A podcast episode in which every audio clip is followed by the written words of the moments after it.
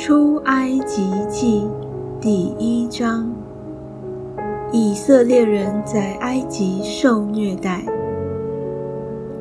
以色列的众子各带家眷，和雅各一同来到埃及。他们的名字记在下面：有吕便、西缅、利位、犹大、以撒加、西布伦。便雅敏、但、拿佛他利、加德、亚舍，凡从雅各而生的，共七十人。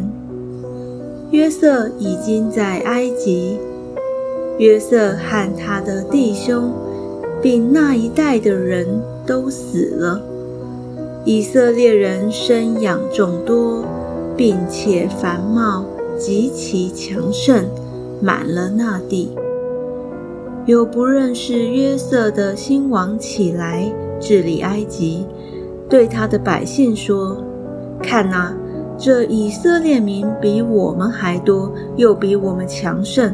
来吧，我们不如用巧计待他们，恐怕他们多起来，日后若遇什么征战的事。”就联合我们的仇敌攻击我们，离开这地去了。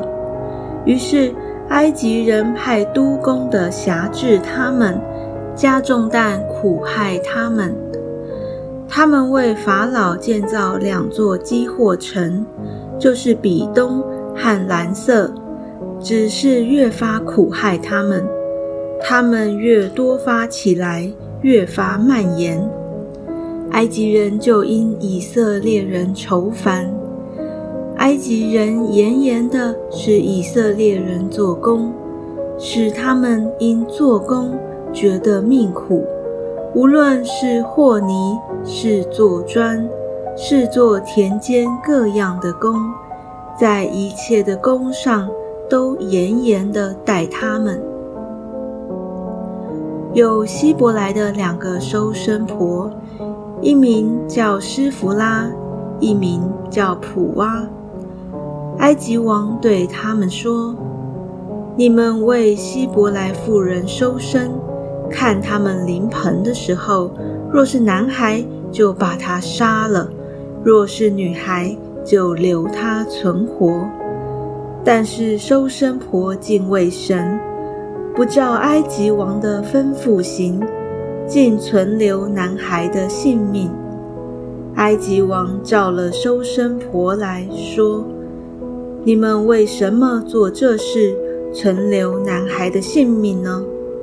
收生婆对法老说：“因为希伯来妇人与埃及妇人不同，希伯来妇人本是健壮的，收生婆还没有到，他们已经生产了。”神后代收生婆，以色列人多起来，极其强盛。